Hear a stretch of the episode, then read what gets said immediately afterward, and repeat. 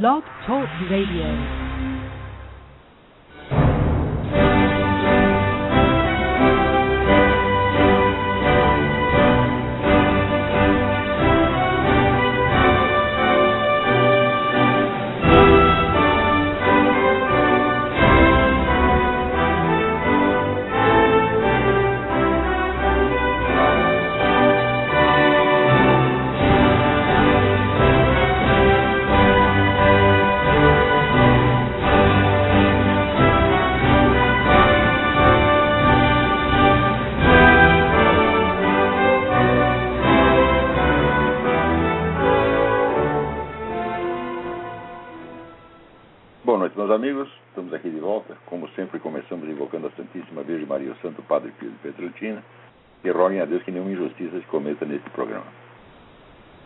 Avisar aqui a vocês que o Zé Nivaldo Cordeiro vai estar proferindo o curso Dom Quixote e a Ciência Política é, em São Paulo na, nos dias 5, 12, 19 e 26 de março, segundas-feiras, das 20h30 às 21h30.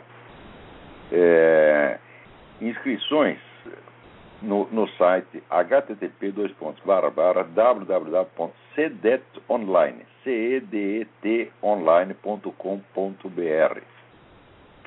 E também lembrar que logo que terminar esse programa começará o programa da professora Margarita Nois e da Mariana Discachati sobre homeschooling. Informações no site www. Começa aqui pelo blog Talk Radio mesmo. Né? E informações pelo site www.margaritanois, nós é N-O-Y-E-S,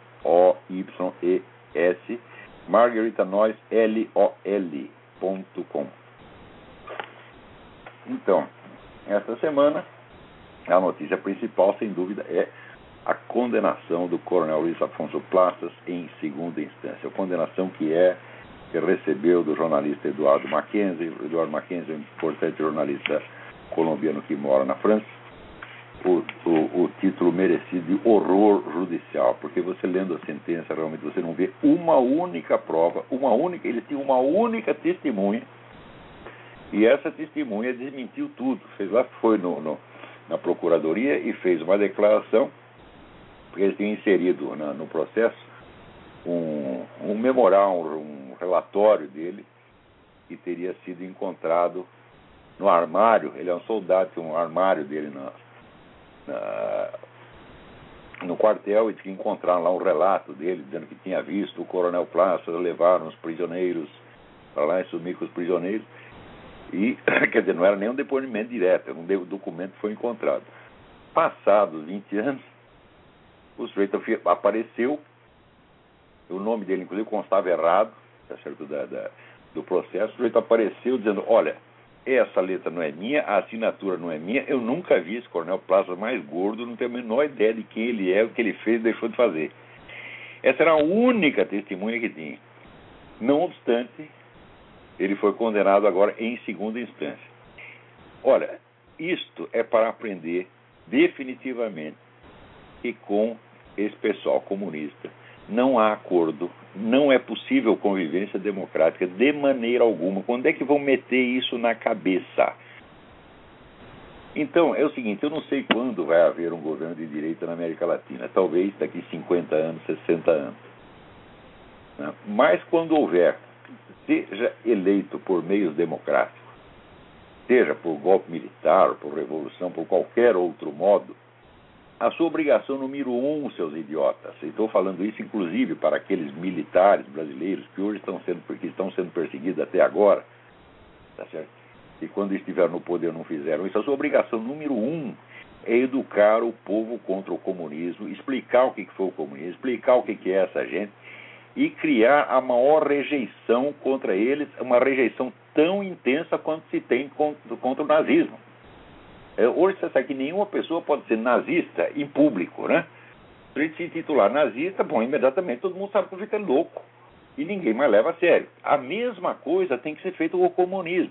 Agora, os militares brasileiros tiveram no poder 20 anos, ninguém até então tinha tido tanto poder quanto eles, não disseram uma palavrinha contra o comunismo. Eles faziam propaganda contra a guerrilha, contra a violência, etc, etc.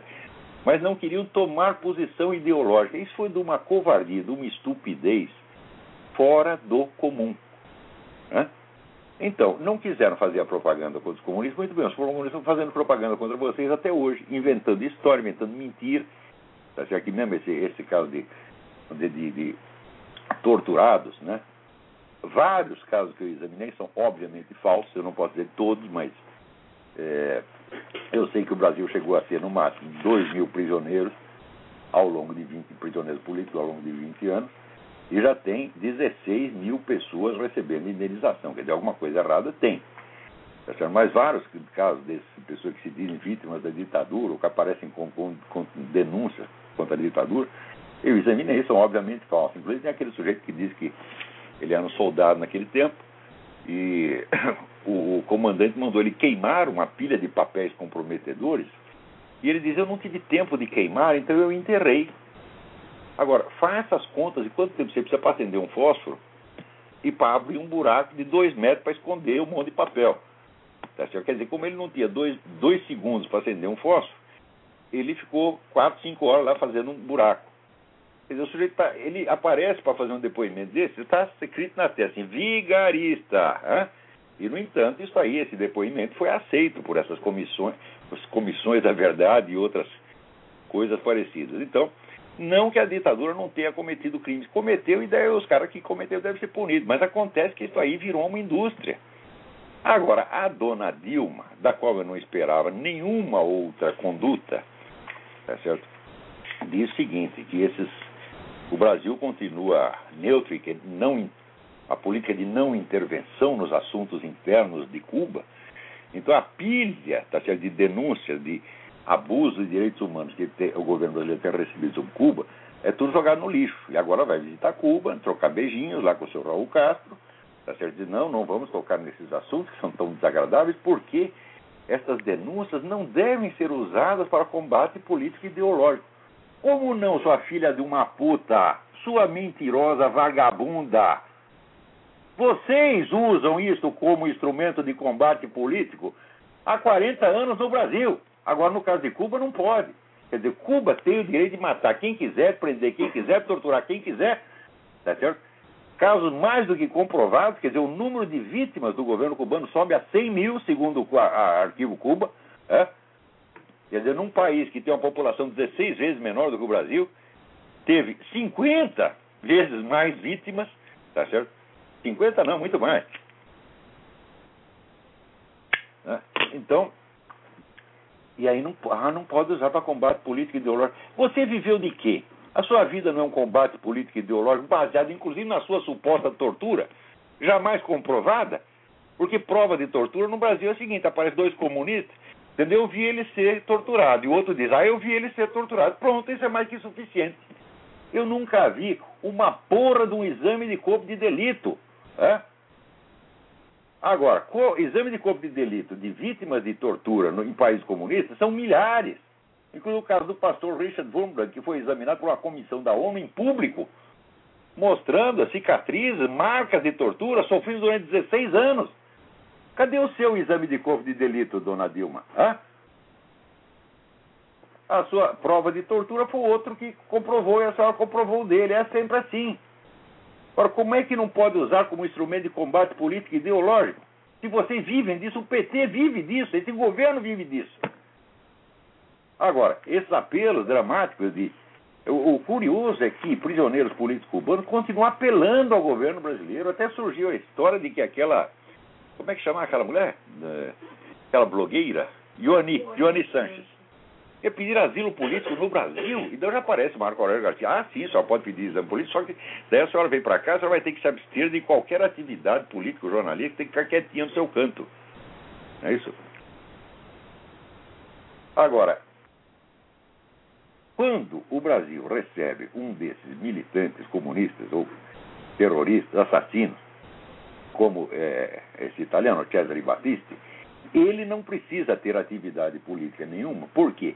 Porque o PT organiza atividade de propaganda em torno dele. Hum? Então vamos ver se a Ioni Sanches vai para o Brasil e o pessoal conservador começa a organizar né, festinhas e entrevistas, etc, etc. Então, a própria pessoa não precisa, por si mesma, fazer nenhuma propaganda que os outros fazem em torno dele. Agora, isso vale para o Cesare Battisti, vale para qualquer vagabundo das Farc que, por acaso, algum cara da Polícia Federal, por engano, prende um cara das Farc, o governo imediatamente liberta, o cara fica vivendo no Brasil, tá certo? com direito a asilo político, emprego, né? tem emprego para a mulher, emprego para os filhos, tudo, e todo mundo fazendo propaganda comunista em torno do cara. Quer dizer, é a coisa de uma sem vergonhice que comprova mais uma vez, fala, gente, não tem diálogo com comunistas, quando é que vocês vão entender isso, porra? É? Você vê que no Brasil, os partidos, né, quando acabou o regime militar, todo mundo, não, agora nós vamos ter a democracia, tá certo? os partidos vão se revezar no poder, e vai ter tudo normal. Digo, não vai acontecer isso. O que vai acontecer é que os comunistas vão ocupar todo o espaço como de fato ocuparam. É? Destruíram todos os seus inimigos políticos na base da chantagem, na base das falsas denúncias, na base da propina, tá e não sobrou ninguém, só sobrou eles. Né? Então, o que sobrou de oposição no Brasil é esses tucanos que não falam absolutamente nada. Você não vê em campanha eleitoral alguém, você vê alguém mencionar a parceria PT-FAC, você vê alguém mencionar o caso do Celso Daniel, você vê alguém mencionar o caso do prefeito de Campinas? Não. Esse seu Zé Serra, eu lembro que na eleição de, não nessa última, outra, né? Eu fiz chegar até a mão dele um relatório desse tamanho, tá certo? Sobre o negócio das Farc, através de um assessor dele, que assessor e amigo dele, digo até o nome, Denis Rosenfield. Né? Então chegou na mão dele. E até o último dia dos debates ficam esperando o cara mencionar aquilo. Chegou na última pergunta que ele tinha que fazer para o Lula, ele fez uma pergunta sobre tarifa de ônibus. Hã? O que pensar de um sujeito desse? Então, o que eu penso está aqui, ó. Zé Serra, você é um bosta. Você é um covardão como jamais existiu no planeta. Você não merece ser presidente nem de escola de samba, rapaz. Se você se candidatar, agora quero ser presidente da Mangueira, eu vou lá e conto para eles o que você fez, para que eles não te elejam. E assim é o PSDB praticamente inteiro, com duas ou três exceções. É. Tem duas ou três pessoas lá que são pessoas de valor. O resto é tudo covarde, aproveitador, boiola, porra. Então, quando vocês chegam no poder, vocês não querem briga com o comunista, vocês querem abstenção ideológica. mas olha, escuta, você pensa assim, uma briga em que um sujeito quer bater e o outro não quer fazer nada. Quem vai apanhar? Hum? Olha, eu me lembro isso já me aconteceu. Né? Eu, na minha juventude, fui muito brigão, briguei muito. E, às vezes batia, às vezes apanhava. Mas tem uma vez que eu apanhei feio. Sabe por quê? Era um sujeito que eu precisava de um favor dele. Então eu não queria brigar. E o sujeito dando porrada e eu, não, peraí, tentando dialogar. O que, que é minha. Não tinha jeito, né? Então, isso acontece. A vida é assim, você está entendendo? Se você não quer brigar, você vai só apanhar. Você tem a opção, você pode brigar, e daí você bate um pouco, apanha um pouco. Agora, se você não quer brigar, tá certo? Então você vai só apanhar. É uma questão de divisão do trabalho. Um bate, o outro apanha. É isso é inteiramente justo. Tá certo? Agora, no meu caso, ainda tinha. Eu precisava desesperadamente de um favor. Não é que ele tinha me dado uma propina, não, ele me deu uma propina, então eu não posso brigar, tenho que deixar ele bater. Não foi assim, porra. Agora, esse pessoal do PSDB, uma boa parte é propina mesmo, e a outra parte é covardia.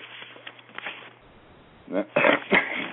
Então, eu sugiro que vocês acompanhem lá no site Nota Latina, eu acho que essa altura esse, esse artigo O Horror Judicial, escrito pelo Eduardo Mackenzie, já deve estar lá na, na Nota Latina, que acompanha essas coisas em cima da hora. Não. Agora, veja aqui, a cada coisa que acontece,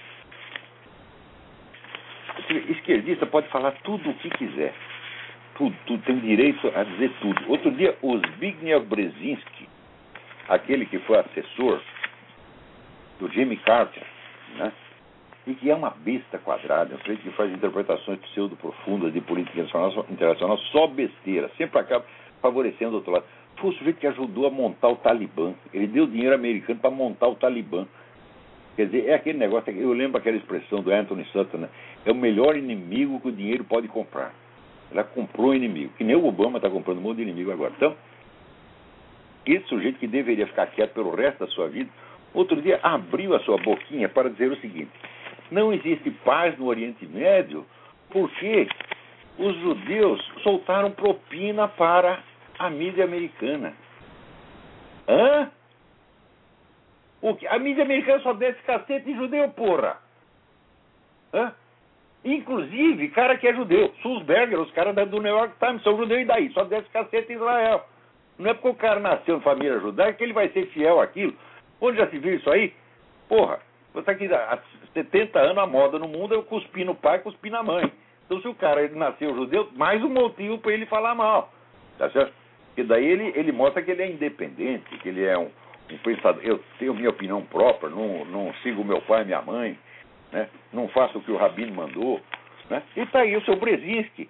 O Brzezinski, eu não sei se ele é judeu pessoalmente, eu acho que não. Eu acho que é descendente polonês, polonês mesmo, mas. É, isso é coisa que se fale. Agora, alguém vai processar o filho da puta porque disse, não, ninguém vai fazer nada. Né? Agora, aqui alguém me manda um negócio maravilhoso. Um sujeito que fez um livro de cordel, poema de cordel, contra o Big Brother Brasil. Eu não posso ler inteiro porque é muito comprido. Aqui, curtir o Pedro Bial e sentir tanta alegria é sinal de que você, o mau gosto, aprecia. Dá valor ao que é banal, é preguiçoso mental e adora baixaria. Há muito tempo não vejo um programa tão fuleiro, produzido pela Globo, visando ibope e dinheiro, que além de alienar, vai por certo atrofiar a mente do brasileiro. Me refiro ao brasileiro que está em formação e precisa evoluir através da educação, mas se torna um refém iletrado, Zé Ninguém, um escravo da ilusão. Enfrenta a televisão longe da realidade, onde a bobagem fervilha, não sabendo essa gente desprovida e inocente dessa, dessa enorme armadilha. Cuidado, Pedro Bial, chega de esculhambação, respeite o trabalhador dessa sofrida nação. Deixe de chamar de heróis esses girls, essas girls e esses boys que têm cara de bundão. E assim vai. Antônio Barreto, cordelista natural de Santa Bárbara, Bahia, residente de Salvador. Parabéns, Antônio Barreto. Isso é uma maravilha. Isso aí devia ser distribuído em todas as escolas do Brasil. Outro dia esse programa mostrou um estupro e todo mundo achando lindo, é? Então,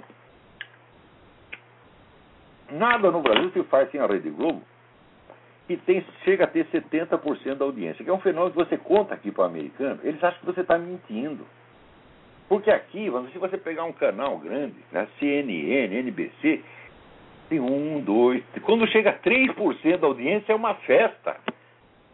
Quer dizer, o negócio está muito mais distribuído, sem falar no rádio. Né? Agora, a Globo é rádio, jornal, televisão, é tudo. Quer dizer, ocupa o espaço inteiro. Então é um negócio absolutamente totalitário. E aquilo é uma elite, umas 20, 30 pessoas. 20, que elite? Chamar de elite é até elogio. Né? É um grupo de 20 ou 30 pessoas que determina o que, que o brasileiro vai pensar, o que, que vai imaginar, o que, que vai sentir e, e molda as opiniões assim em, em linha industrial. Né? Então, como é que pode ter um, um, fenômeno desse? Hoje eu vejo que o velho Leonel Brizola tinha razão quando falava da Rede Globo. Ele falava contra esse monopólio, ele tinha toda a razão. Né? Só que era aquele tal negócio, quer dizer, era a esquerda se fazendo de vítima, porque lá sempre foi todo mundo sempre foi de esquerda lá. Só durante o tempo do regime militar eles colaboraram um pouco com o regime militar, porque não tinha, aí não tinha outro jeito. Tá certo? Senão não vinha a verba do governo e tal. Então, por motivo meramente financeiro, então dava um certo apoio ao governo, muito limitado, aliás. Mas depois o negócio ficou infestado de esquerdista, então os esquerdistas dominavam a mídia e em seguida gritavam contra o monopólio da mídia. Eles mesmos. Né? Eu lembro que eu tinha, eu tinha uma, quando era jovem, tinha um amigo que gostava de. Quando ia bater em alguém, ele se trancava num quarto e ele enchia o sujeito de porrada e ele mesmo gritava: Ai, socorro, não me bata mais, tá? Você pensa, ih, ele está se ferrando lá dentro. Daqui a pouco saía ele inteiraço, o outro estava lá no chão. Então, o pessoal da esquerda faz a mesma coisa, né? Ah, é. Agora, aqui, né, alguém me manda um negócio sobre o projeto é regulamentar a profissão de filósofo no Brasil. Né? Olha, eu lhe digo que eu não serei prejudicado por esse, por esse projeto. Mas, de qualquer modo, a ideia é muito imbecil. É só no Brasil que pode ter um treco desse, porra. Né? Porque a atividade de filósofo não corresponde a nenhuma atividade profissional. Né? o sujeito ensinar filosofia pode ser. Bom, ele escrever livro de filosofia pode ser. Mas a filosofia em si mesma não corresponde a nenhuma atividade. Como é que você ia remunerar Sócrates? Hum? Como é que você ia regulamentar o que Sócrates? Sócrates não escreveu um livro, Sócrates não deu aula em nenhuma escola, ele simplesmente conversava com as pessoas. Quer dizer, ser filósofo é você ter uma filosofia, quer dizer, você ter examinado uma série de problemas, você ter o que dizer sobre ela. Pouco importa se você diz, vamos dizer, num círculo de amigos, numa universidade, num livro, numa igreja. Tá Isso aí não faz a menor diferença. Então, veja, por exemplo, dois dos maiores filósofos do século XX, que foram Georg Simmel e Xavier Zubiri, não ensinavam universidade, eles davam uns cursinhos em casa. Os cursos do Georg Simmel prepararam toda uma geração de professores universitários alemães, sendo que ele mesmo não era professor universitário. Né? E o, o, o Georg Simmel teve problema porque ele era judeu, na época tinha preconceito contra o judeu, ele preferiu ficar em casa. Claro que havia judeus que conseguiam entrar na universidade, mas ele preferiu não ter essa incomodidade, era orgulhoso. Falar, ah, quer saber, tinha esse cargo no cu e eu vou ensinar aqui mesmo. Tá e é um filósofo de primeiríssima ordem e marcou a história eh, da filosofia nos países de língua alemã. Outro foi Xavier Zubiri, que teve um problema lá com o governo franquista e também era orgulhoso, falou: ah, não vou disputar, não. Se eu cargo no cu, eu fico aqui em casa. E até hoje, a maior parte da obra do Zubiri foi publicada depois que ele morreu, que eram os cursos que ele dava em casa. Então, está saindo coisa até hoje, né? coisa de um valor imenso. Né? Eu digo, ah, então esses aí não são filósofos profissionais, quer dizer, no Brasil eles não seriam filósofos. Né? O Mário Ferreira dos Santos também não seria filósofo. Por quê? Porque ele nem deu na universidade, nem prestou assessoria para nenhuma empresa, né? porque hoje em dia tem esse negócio, você convoca um filósofo para dizer besteira para você lá e paga um dinheiro para ele. Né? É, vai ser assessor filosófico do, do, Ministério da Punheta, tá entendeu? É, é, só, é só no Brasil que pode acontecer um treco desse. Para mim pouco me interessa se vocês me dão título de filósofo, dão título de surfista, tá? Eu estou cagando para isso, meus filhos. Tá Quer dizer, tem o mundo dos regulamentos e tem o mundo da realidade. Tá certo? Então, olha, a minha obra filosófica está aí, tá certo? Está em livros, em apostilas, em cursos, em gravações, em vídeos, etc, etc. E ela, lamentavelmente ela existe, meu filho. Você não pode fazer nada contra isso. Agora, é aquilo que dizia o, o, o Dávila, o filósofo né, colombiano, Nicolas, Nicolas Gomes Dávila, né? E quanto mais alta é uma atividade, mais ridícula é a pretensão de você julgá-la de fora. Só pode julgar se um sujeito é filósofo ou não, quem também é filósofo. Agora, as universidades brasileiras nunca produziram um único filósofo. Essa é a verdade. Nunca saiu um único filósofo de dentro das universidades brasileiras, né? E todos os nossos filósofos, que alguns com fama internacional, é gente de fora da universidade. Que era o Miguel Real. Miguel Real chegou a ser reitor da universidade, mas não era do departamento de filosofia, ele era um advogado. Era professor da faculdade de Direito, ensinava uma coisa completamente diferente, ensinava Direito Civil. Inclusive foi o autor do nosso Código Civil. Então, e ele, nas horas vagas, ele criou o Instituto Brasileiro de Filosofia, que vem publica, publica a Revista Brasileira de Filosofia, publicou durante 40, 50 anos, que é a única publicação filosófica respeitável do Brasil, respeitável com uma vida contínua ao longo de muitas décadas. Então a história da filosofia no Brasil está na Revista Brasileira de Filosofia, no Instituto Brasileiro de Filosofia, não está na USP.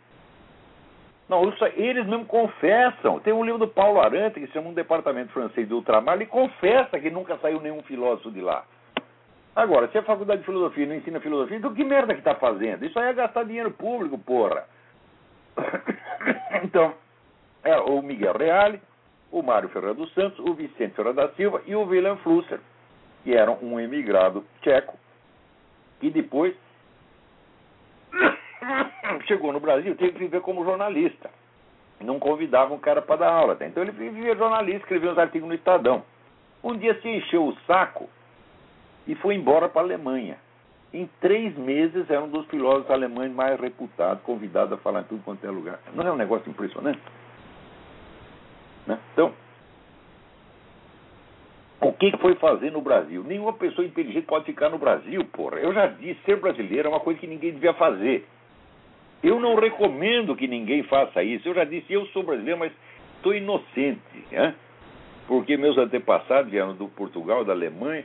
Então, eu, eu sou um pobre espermatozoide que foi lançado no ultramar e foi cair no lugar errado, tá entendendo? Então, não tenho culpa nenhuma. Pergunta você, pergunta, você tem vergonha de ser brasileiro? Não, porque eu não tenho culpa. É? Tem um telefone aí? Alô, quem é? Alô, Olavo? Sim. É o André, tudo bom? André, tudo bem?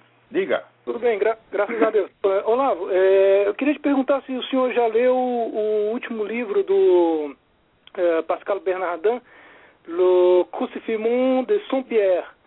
Sim, é um livro muito. Olha, é, é ler e chorar.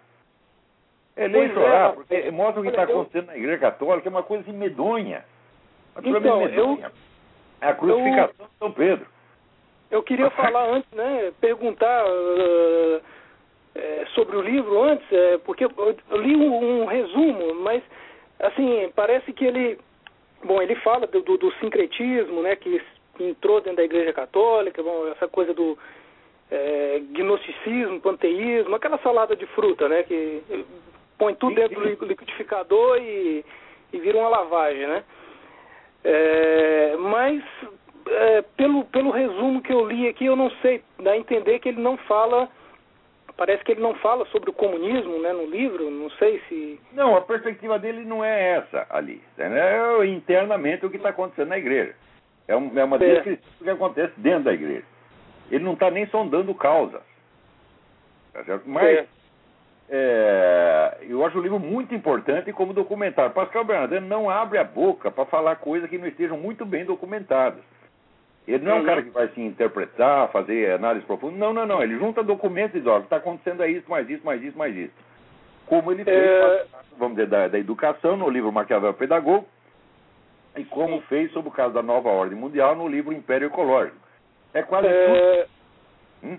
Pro, professor, é, mas com relação a esse livro aí, Maquiavel Pedagogo, eu li esse livro e fiquei assustado. A coisa é tenebrosa, é, é desesperadora, né? É horrível. Ele mostra que todos os métodos horrível, pedagógicos horrível. que estão sendo aplicados, vamos dizer, por molde da ONU, no mundo, praticamente no mundo inteiro, tem país, dois ou três países que não são afetados, mas em geral os outros são, é, não, tem, não tem nada a ver com aprendizado. É tudo engenharia Doutrina... comportamental para criar o cidadãozinho bem comportadinho da nova ordem mundial.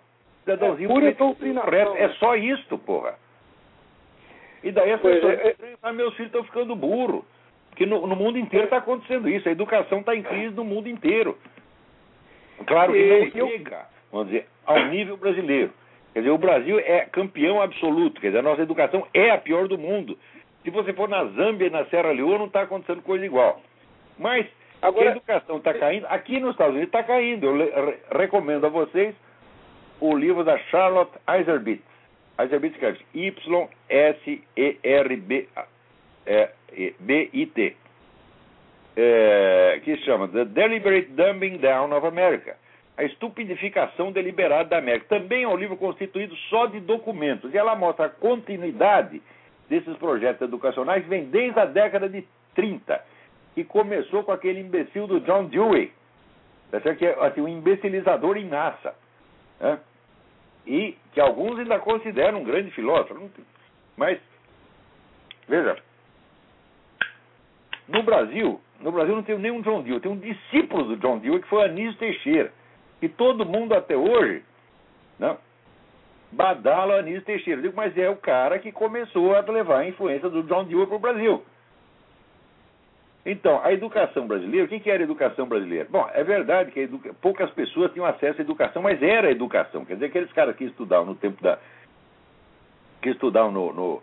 com os jesuítas, no tempo do Império, tá certo? ou até da colônia, eles aprendiam alguma coisa. Né? Agora, depois, agora nós vamos fazer educação popular. Fala, bom, então, ah, é o povão, então a gente dá educação de merda. É isso que fizeram, quer dizer, vai democratizar merda, porra! As pessoas perguntam, você acha que a gente deve dar educação para todo mundo? Fala, não, essa educação que se dá no Brasil não deve dar para ninguém, não deve dar nem para porco, nem para cachorro, porra. É? Se oferecer para mim, eu fico ofendido. Agora, a educação deve ser a melhor possível e você deve dar a, o máximo de pessoas que você possa. Se não pode dar para todo mundo, então você dá para uma elite que na geração seguinte aquela elite espalha para mais pessoas. E depois para mais pessoas e vai formando um efeito de círculo concêntrico. É assim que se faz. Agora, se você não tem educadores preparados, fala, bom, então o que nós vamos espalhar milhões de charlatães para enganar milhões de crianças, como estão fazendo agora, porra. É, Olavo, eu posso fazer uma pergunta antes de desligar? Olha, só pode ensinar o quê? Vamos dizer, ó, chupar piroca e dar o cu, que isso ele sabe, isso qualquer pessoa sabe, tá entendendo? Então eles vão lá, ensinam isso e dizem que é educação sexual. Diga, passa a pergunta. Sim, sim, é, é rapidinho. Mudando completamente de assunto, é, é, com relação a, ao Islã, né, uma pergunta, eu te, fazendo uma, uma, umas reflexões, né, mas não sei se eu pensei da forma correta, né? É, bom, no cristianismo nós vemos que assim, o cristianismo geralmente parte daquele princípio né, de uma moral, que é aquele princípio, dois princípios universais, né, de amar a Deus sobre todas as coisas e amar o, o seu próximo como a ti mesmo, amar o teu próximo como a ti mesmo, que desses dois princípios morais que criam que criam leis, né? Criam um sistema de, de leis, né? Mas é, seria correto dizer, afirmar que no Islã a coisa é ao contrário? Parece que o Islã parte de um princípio de leis para se criar uma moral? Hum, não, não, está certo isso. Porque o Corão é inseparavelmente dizer, um código, um código moral e um código civil. Você não tem como separar as duas coisas. Não é que você tem primeiro uma lei, essa lei vai, vai baixar, vai criar uma moral depois. Não, as duas coisas estão misturadas de maneira inconfundível ali. O que faltou ali no Corão é, é o código político, o direito constitucional. Então é o seguinte, não tem, não existe um regime político que você possa dizer que é um regime islâmico. Qualquer regime pode ser islâmico. Então, resultado, há 1400 anos eles têm um regime de merda, né? Porque eles só sabem fazer o que está no Corão. Como o Corão não ensinou nada sobre o regime político, então eles fazem a merda que eles que podem, tá certo? E daí todo mundo acha que aquilo é muito corânico. Quer dizer, o cara fala um regime comunista, ele diz, ah, isso aqui está de acordo com o Corão. Fala, é, o Corão não falou nada contra isso, então pode. Né? O outro faz é uma monarquia absoluta que espalha propina para todo mundo, diz, isso aqui está no Corão. É, o Corão não falou nada contra, então vale. Então, o, o Corão é um código civil e um código moral ao mesmo tempo. Não, não existe. Ora, o Antigo Testamento tem alguns elementos disso, de código civil também. Né? O Evangelho não tem. Então, o próprio conceito de religião, como nós entendemos aqui, religião é um dos conceitos mais ambíguos e fluidos que existe no mundo, porque a palavra árabe que se usa, como, que se traduz como religião, din, din não é uma religião, din é uma lei. Tá certo? E é uma lei que, em princípio, segundo o próprio Corão, é obrigatória para toda a humanidade. E agora, aqui no, no, no, no contexto cristão, a religião não é uma lei, a religião é um caminho de salvação. É uma coisa completamente diferente, é uma coisa que não é para este mundo e que tem uma séria, dificuldade, séria dificuldade de se adaptar a esse mundo. Você vê que as relações entre a igreja e o Estado, ao longo de dois mil anos da história do cristianismo, foram uma confusão, uma fonte de, de conflito sem fim. Também por quê? Porque no Evangelho não está escrito nada a esse respeito. Hum? Então, você não tem nem ali nem um código constitucional, nem um código civil. Você tem apenas a lei moral, que visa o quê? Presta bem atenção a lei moral visa a salvação da alma, não visa a sua conduta neste mundo. O Evangelho não ensina como você organizar a sociedade, como que deve ter uma sociedade mais produtiva, a sociedade justa. Não, o Evangelho é alheio a isso. Ele está apenas interessado na salvação da sua alma, meu filho. Então, como é que você vai fazer? Por exemplo, tem muita gente que não, nós temos que criar uma sociedade cristã, um Estado cristão. Fala, como? Eles estão tentando há dois mil anos, nunca conseguiram. É? Foi sempre o rolo. Quer dizer, a igreja cria um Estado, por exemplo, a igreja criou o império, botou, pegou Carlos Magno, botou Carlos Magno imperador cristão. Bom, esse imperador era muito cristão. Quando chegou os filhos dele, já virou esculhambação, porra. Quer dizer, não, você, esse negócio de sociedade cristã, Estado cristão, eu falo, isso não existe, isso é utopia. Tá certo? O que tem que ter é pessoas cristãs, tem que ter uma massa de gente cristã, uma cultura cristã, isso sim. Quer dizer, a, a igreja tem que ser hegemônica na cultura, porque essa é a sua função, de ser mãe e mestra. É? Não governante, porra. É? Então não adianta nada você fazer leis cristãs. É? Isso é besteira, meu Deus do céu, porque o que determina a conduta da pessoa não é a lei que está escrita, é a cultura.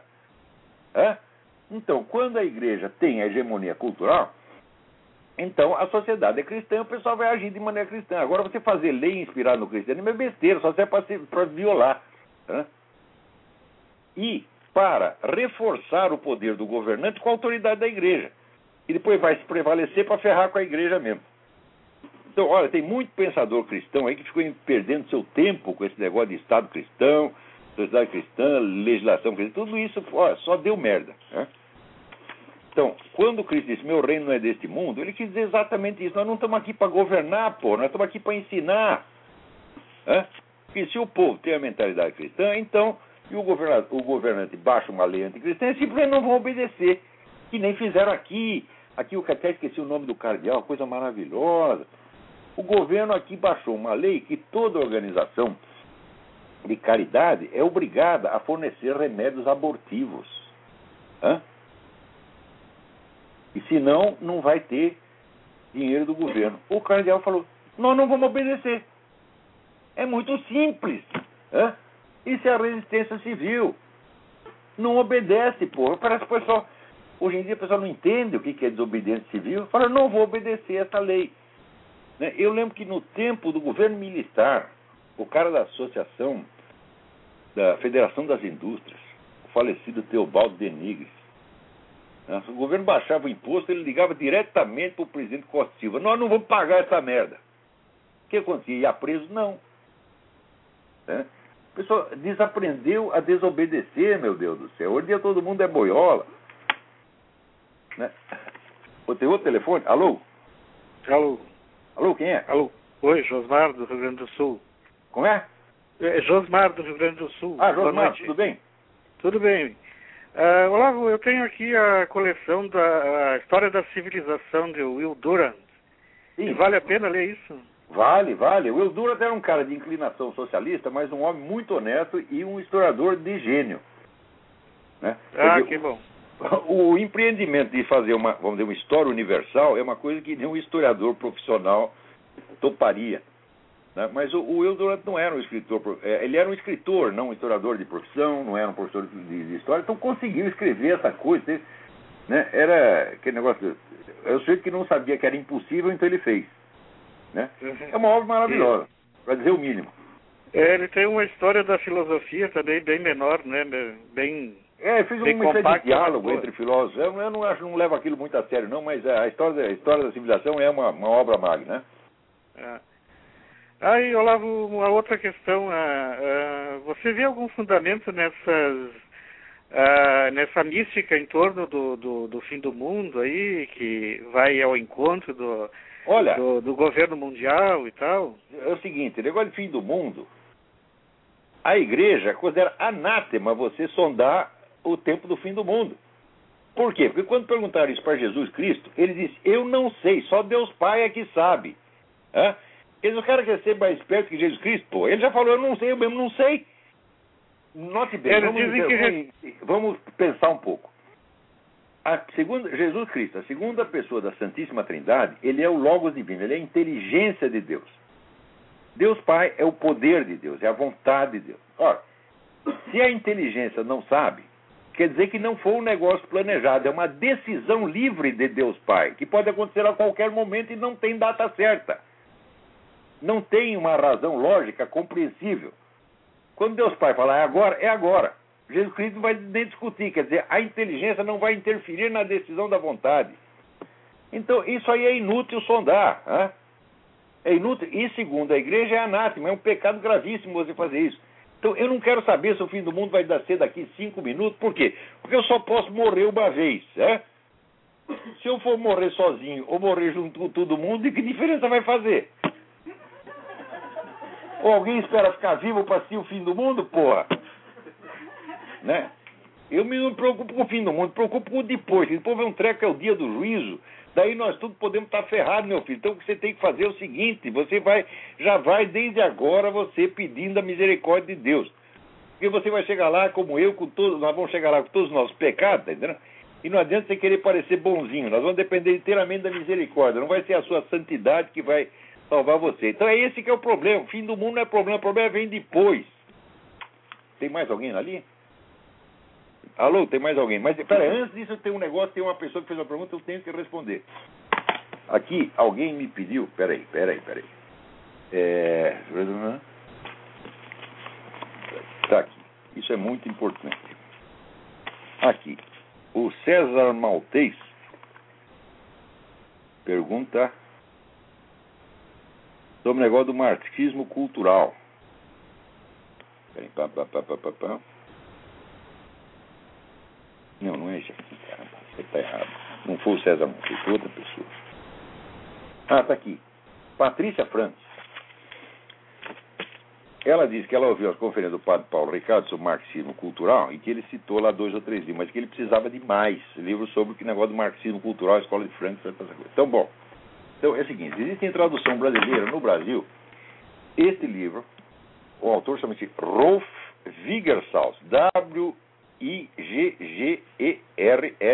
Wigershaus, W-I-G-G-E-R-S-H-A-U-S. Foi traduzido no Brasil, a escola de Frankfurt.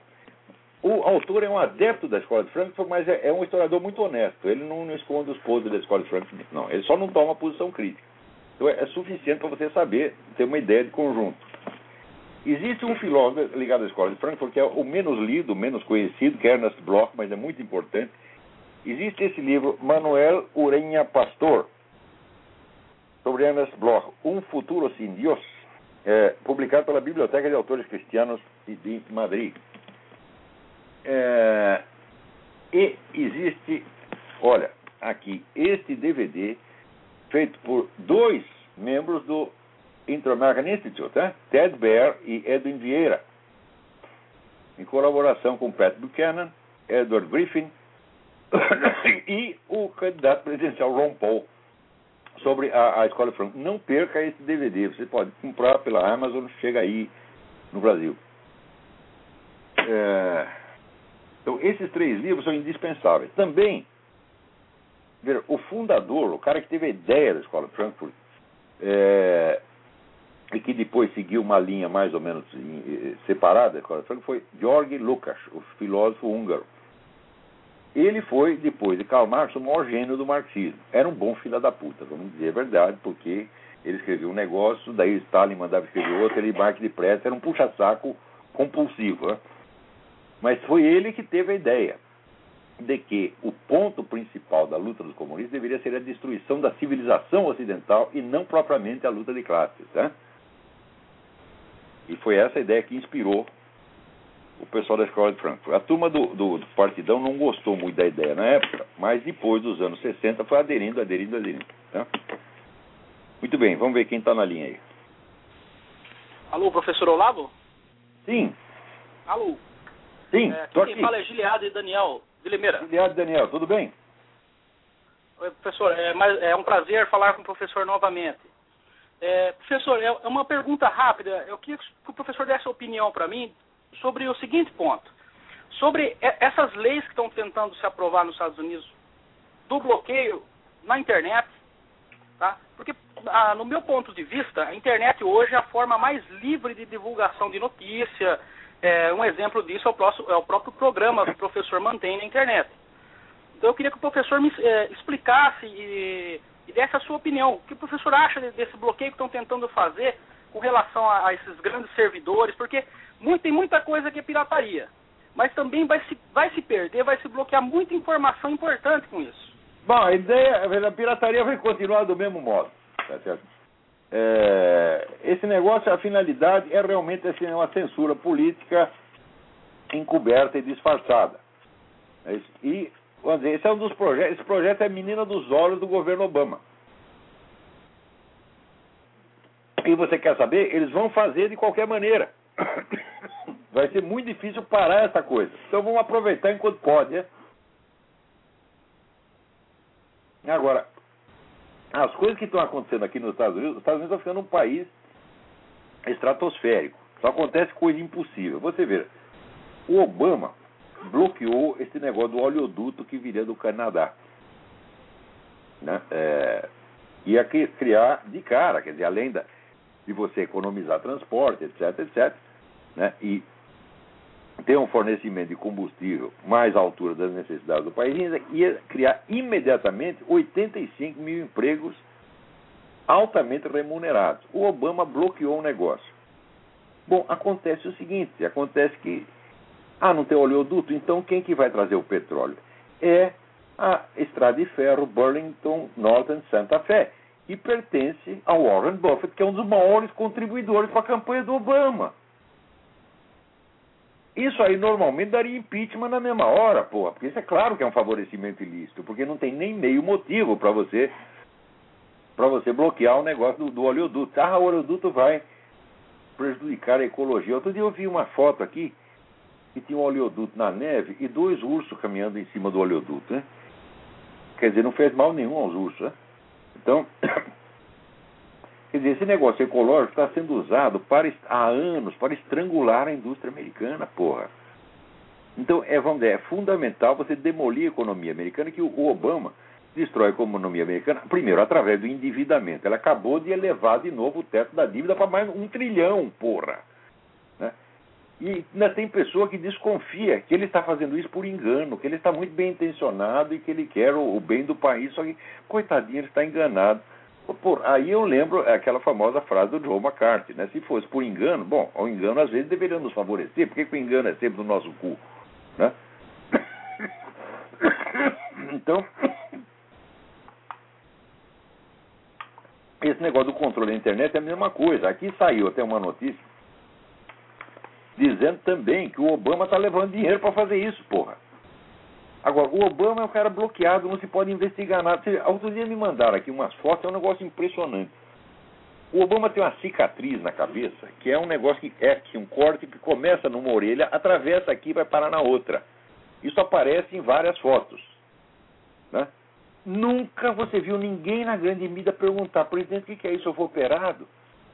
Não, não pode perguntar. Né?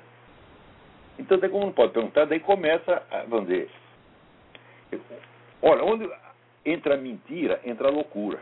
Você não sabe a explicação, daí você começa a inventar. Né? Ah, não, eles abriram a cabeça dele botaram um chip, né? ele é um extraterrestre. Eu, dizendo, não, eu não sei o que é, mas alguma coisa é, porra. Agora, não consta da biografia dele nenhuma operação de cérebro. Então, como é que tem uma, uma cicatriz dessa. O problema não é ter a cicatriz. Cicatriz pode não ser nada. Né? Nada de importante. É uma operação, às vezes, que a cicatriz é muito impressionante, a operação não foi tanto. Pode ser até isso. Mas por que, que não pode perguntar?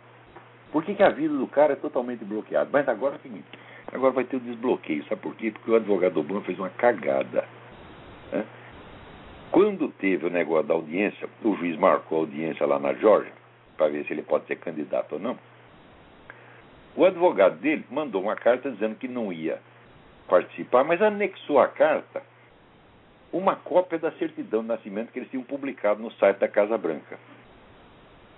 Acontece que, pelo Código de Processo Civil americano, que alguém, uma das partes, insere uma cópia de um documento, a outra parte tem o direito de solicitar o original. Então, eu acho que finalmente a advogada Orly Tate ela vai ter autorização para ver para ver o original da certidão do Obama, se é que esse original existe, porque tudo indica que aquilo foi montado no Photoshop e que não tem original nenhum.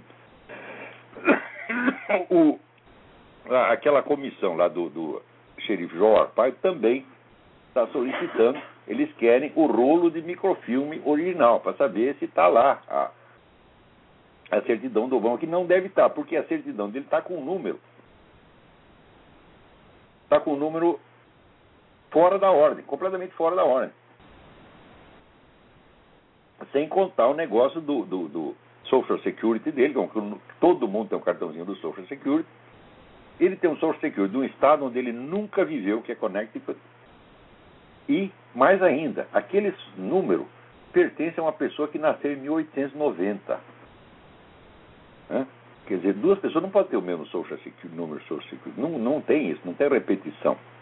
Então, o social security é falso. O social security é falso, o certidão de nascimento é falso, o Obama é falso. E, no entanto, não se pode perguntar.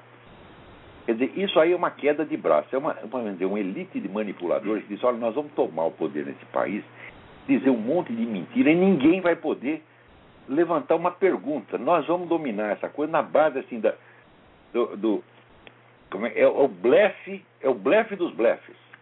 Eu duvido que tudo isso não seja planejado, porque você vai dizer que a comissão eleitoral do Partido Democrático não sabia que o pai do Obama era estrangeiro, porra, hã?